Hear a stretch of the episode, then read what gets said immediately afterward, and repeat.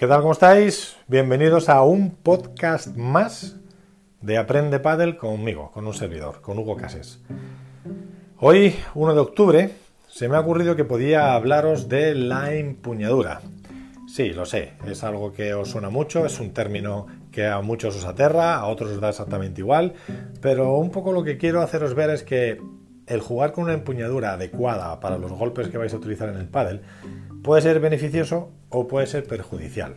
Si yo tengo una empuñadura que como muchos habréis oído, segurísimo, eh, la más utilizada es la continental, eso no quiere decir que no haya momentos determinados con más nivel o incluso con menos, porque es así como agarramos la pala, puedan funcionar otro tipo de empuñaduras. Pero es verdad que la continental facilita muchísimo todos los golpes del pádel. ¿Por qué quiero hacer hincapié en este podcast en la importancia de la empuñadura? Bueno, porque dependiendo de cómo se esté agarrando la pala, nos va a ayudar a que unos golpes salgan más fáciles que otros. ¿Qué quiero decir con esto? Que si yo uso una empuñadura errónea y uso una empuñadura para que me entendáis, ya que no hay un aporte visual, no hay una ayuda visual para que veáis la empuñadura, aunque sí os animo a que vayáis a mi canal de YouTube, que es tal cual como este, como estos, este canal de podcast, Aprende Padre con Hugo Cases, aunque bueno, metiendo en YouTube Hugo Cases os sale sin ningún problema el canal. Hay un vídeo donde hablo de las empuñaduras y qué se puede y qué no se puede hacer con esas empuñaduras, dependiendo de cuál es la que tengamos en ese momento el tener una empuñadura que se adecue a los golpes que vais a hacer facilita mucho, precisamente, que el resultado sea positivo. Si usamos una empuñadura, por ejemplo, que me vais a entender enseguida, un poco más de tenis, vamos a hablar de la derecha, por ejemplo, de fondo. Si usamos una empuñadura un poquito más de tenis, ese tipo de entrada de pala favorece como que raspemos la pelota por encima. O incluso aquellos que tienen un poquito más de, mano o que le sale de una manera más natural, le pueden hasta cepillar un poquito la pelota por abajo. Entonces, el efecto que le vamos a dar a la pelota es un poquito liftado. ¿Qué sucede con este tipo de empuñaduras? Que a veces los armados son cortos, que a veces los impactos se producen desde arriba, que a veces las terminaciones de la, del gesto de derecha son un poquito hacia la rodilla, son un poquito hacia atrás, hacia la espalda. Entonces, todo este tipo de terminaciones suelen provocar en la mayoría de los casos que la pelota se quede en la red. Con lo cual, si yo estoy en el fondo, me viene una bola más o menos cómoda a la altura de la cadera y voy a hacer un golpe de derecha, con este tipo de empuñaduras tengo que tener mucho cuidado porque seguramente habrá muchas de las bolas que falle que se me quedarán en la red. Y si es un tipo de golpe en el que golpeo un poquito más por debajo, en vez de conseguir una bola más lineal y que pase cerca de la red para dificultar de alguna manera a los que están boleando que me puedan apretar con sus boleas, pues es probable que a lo mejor esa bola no me salga tan bajita y me salga mucho más alta. Con lo cual puedo hacer que si me he pasado de fuerza o he perdido mucho control, la tire al cristal de fondo y la falle, o deje la pelota a una altura a la que los rivales que están en la red me van a poder seguir apretando y haciendo daño. Con lo cual, fijaros cómo con una empuñadura que a priori podría valernos porque a la altura que vamos a golpear es posible hacerlo con esa empuñadura, hay momentos determinados que nos puede hacer fallar la pelota o tener poco, o tener, o tener poco control. ¿Qué pasa, por ejemplo, si las empuñaduras son un poquito más de revés? Vamos a hablar de momento solo con la empuñadura incorrecta en la derecha de fondo, ¿vale? Para que me entendáis rápidamente. Si la empuñadura es más de revés de tenis, que es un poquito más de liftado, digamos que la cara de la pala con la que vais a golpear cuando ponéis el brazo extendido se queda un poquito mirando hacia el suelo Pasa un poco lo mismo que hablábamos con la derecha. En cuanto a, los reveses, le vais a pegar un poquito de liftadete, y es lo único que voy a decir del revés ahora mismo. Pero si me voy a la derecha y tratéis de poner la cara de la pala plana, es decir, toda la superficie de la pala como si mirara al campo contrario, vais a daros cuenta que la, muñeca se queda un poco rota y forzada si ponéis esa pala un poquito delante, como si estuvierais con un capote de los toros, de los toreros, eh, enseñándoselo al toro. Si ponéis la pala ahí, vais a ver que la muñeca se rompe. Para que no se rompa, ¿qué pasa? Que vais llevando la pala un poco más atrás y atrás y atrás. ¿Y qué sucede? Que cuando la muñeca está en una situación cómoda y perfecta, el punto de impacto se quedaría muy, muy detrás del cuerpo. Con lo cual, para golpes lineales no nos ayudaría. Sin embargo, para los golpes cortados sí. Nos ayudaría a hacer los golpes de arriba a abajo de manera más natural y a meter la pala cuando la bola está muy bajita por debajo de ella también nos ayudaría un montón. Pero todo lo que son golpes más planos o un poquito más liftados sería totalmente inviable. Vamos con la empuñadura incorrecta para los golpes de revés. Si yo uso una empuñadura como la que tenía en la derecha, esa liftadita de tenis, y uso la misma para los golpes de revés, me va a facilitar los golpes cortados. Voy a poder hacer un golpe de arriba hacia abajo o voy a poder meter el canto por debajo de la pelota cuando me jueguen una bola muy bajita. Pero si quiero hacer un golpe plano y tengo que igualar los cantos, poner la pala, la superficie de la pala mirando al campo contrario, vamos a darnos cuenta de lo que sufre la muñeca. Y eso va a hacer que en los momentos de impacto se me gire la pala, se me gire la mano, la mano o la muñeca busque su posición cómoda y impactemos a la pelota por debajo. Con lo cual, en vez de conseguir de nuevo una bola un poco más lineal, se nos va a ir para arriba. Solo nos va a funcionar cuando hagamos un gesto cortado que es siempre del hombro hacia la rodilla, para que más o menos visualmente lo tengáis claro. Con estas empuñaduras, en el fondo, ya hemos visto cuándo nos viene bien y cuándo nos viene un poquito mal. Pero en la volea nos ocurre exactamente lo mismo. En la volea, por ejemplo, y seguimos con esa empuñadura un poquito de liftado, si yo quiero volear a la altura del hombro, más o menos me las puedo medio sacar bien. ¿Qué sucede? Que para hacer un gesto de cortado, donde el canto de abajo de la pala va un poquito más adelantado, ahí la muñeca va a sufrir un poco. Pero muchas veces somos habilidosos y con ese tipo de empuñadura nos las ingeniamos para que a la hora de cortar no metamos tanto canto y sí metamos un poco más de superficie de la pala golpeando de mitad hacia abajo de la pelota. Y con eso conseguimos darle efecto. Con lo cual, más o menos, solemos sacarnos ese tipo de bola que no es tan fácil con un resultado más o menos positivo.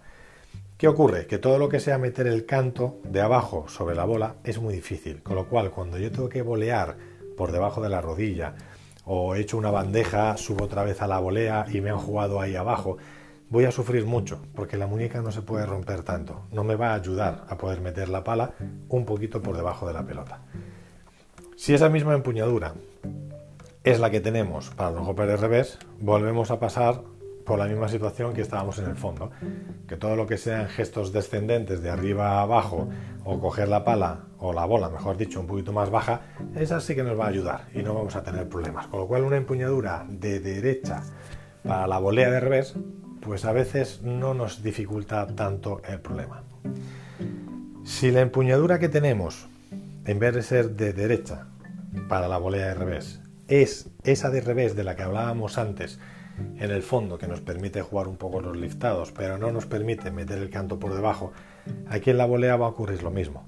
Que la entrada de arriba hacia abajo, a lo mejor conseguimos manejar un poco ese tiro, pero para poder meter un poco el canto por debajo, incluso en las bolas bajitas, o para poder hacer una terminación más técnica de cómo es un revés cortado o una volea de revés cortada, nos va a resultar mucho más complicado y nos va a influir un poco en cómo le entremos a la bola y en cómo vamos a terminar el golpe. Con lo cual puede que la volea sea buena, pero técnicamente no. Y puede que ese gesto donde técnicamente no lo estoy haciendo bien me influya en la salida de la pelota.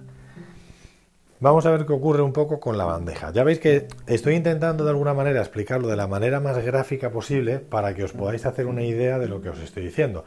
Y aunque hay detalles que no estoy contando y que podría desarrollarlo mucho más, sin un apoyo visual es un poquito más difícil. Entonces para eso os invito a ver el vídeo que os hablaba antes en mi canal porque os va a solucionar muchos más temas y con este podcast os puede reforzar un poco más lo que os estoy contando de las empuñaduras. Para la bandeja, por ejemplo, las empuñaduras que son un poco de derecha, volvemos otra vez a que son un poquito más de tenis, más para los golpes liftados, para poder cepillar la pelota por arriba o incluso por abajo de la pelota.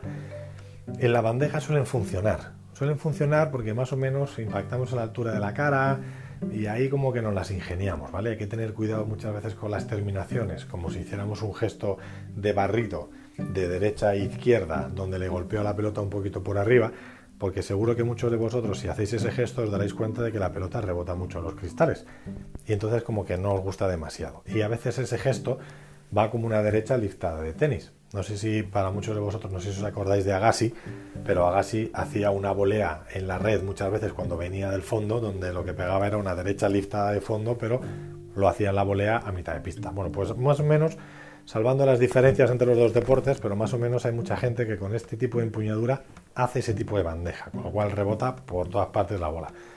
Y es complicado ganar muchas bolas eh, de esa manera. Se ganan por fuerza o porque los que tenemos delante pues no tienen cierto nivel y no llegan a la bola o, el que la pelota rebote tanto les dificulta. Pero acordaros que la bandeja tiene dos objetivos. El primero, posiblemente, y digo posiblemente porque hay excepciones, es el de no perder la red y luego el de poder jugar una pelota que vaya lo suficientemente baja en el rebote para que los rivales no nos manejen con esa pelota. Entonces este tipo de empuñaduras no ayuda mucho porque da mucho rebote la pelota. Si la empuñadura es esa de que hablábamos del revés de fondo, también un poquito de tenis, que es algo más liftada, pasa lo mismo que hablábamos con la derecha de fondo, que el punto de impacto, si quiero entrar por detrás de la pelota, me lo va a retrasar. Pero si mi punto de impacto lo hago entrándole por el lateral de la pelota, como si golpeara con el canto de la pala sobre las dos o las tres de un hipotético reloj que nos mm, imagináramos en la pelota, si pegamos en esas dos o tres de la tarde o de la mañana, eh, sí que podríamos sacar un golpe relativamente correcto. Llevaría efecto, solo tendríamos que ver a qué altura voy a golpear a la pelota para que mi resultado sea de una manera o de otra, pero sí que me permitiría poder golpearle por ahí. E incluso aquellos jugadores que tienen un poquito más de nivel eh, y están acostumbrados a sacar la bola por tres o incluso traérsela en paralelo, este tipo de empuñadura que va un poquito más de revés también suele facilitar este tipo de golpe.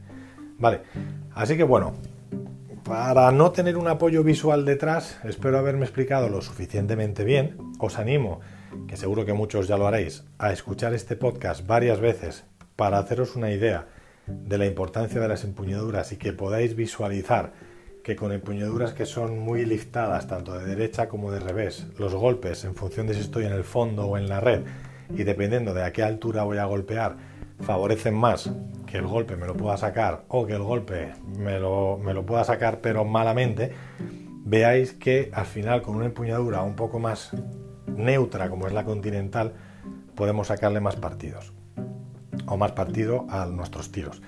Es verdad también que cuando los jugadores tienen cierto nivel o vienen de tenis, como me pasa a mí y a otros muchos jugadores y aficionados, todo lo que es tocar la derecha y el revés en el fondo sin paredes, el hacer los golpes más como tipo tenis favorece mucho ese tipo de golpes. Porque, bueno, tienes el gesto muy adquirido de ese tenis que jugábamos antes o que seguimos jugando, y el jugar la bola por delante sin paredes con gestos liftados ayuda mucho. Al final terminas teniendo control, te sacas muy bien los bote prontos, puedes bajar la pelota para que después de la red vaya un poquito en, dirección descendente, como que, bueno, como que pueda haber manejo. Entonces, aquellos de vosotros que tengáis esa derecha, ese revés listado de tenis y más o menos lo podáis adaptar al pádel haciendo unos gestos más cortos y más controlados, os animo a que lo probéis. A que lo probéis y a que le saquéis partidos. Eso sí, siempre en las bolas que no tengan rebote y que os vengan de frente para que sin que la dejéis pasar la podáis devolver. Así que bueno, espero que este vídeo eh, mejor dicho, es la, costumbre, este podcast eh, os ayude a entender la importancia de la empuñadura y si no os ha quedado del todo claro, pues ya sabéis, dos opciones. O me vuelvo a poner el podcast para que de esa manera vea a ver si, o mire a ver si me quedo con la copla de lo que estoy diciendo, o bien os recomiendo que vayáis a ese vídeo que tengo en mi canal que se llama Empuñaduras para que realmente veáis y sepáis a qué me refiero con este podcast. Así que nada, Muchísimas gracias por estar ahí, por sacar un ratito para escuchar este podcast. Abrazos y cuidaros mucho. Chao.